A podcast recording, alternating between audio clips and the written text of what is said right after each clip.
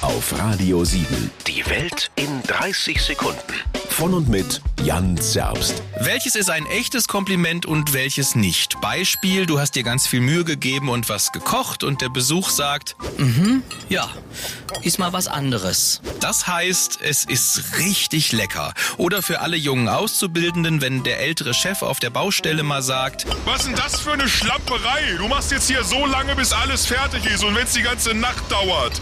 Wie doof kann man eigentlich sein? das heißt in die Sprache der Gen Z übersetzt, danke für deinen Einsatz, ich schätze deine konstruktiven Ideen, du bist super wichtig fürs Team.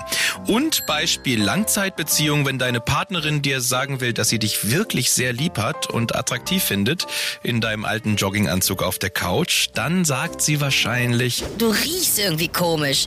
Bäh. Radio 7. Die Welt in 30 Sekunden. Jeden Morgen kurz nach halb acht und jederzeit zum Nachhören Auf radio7.de.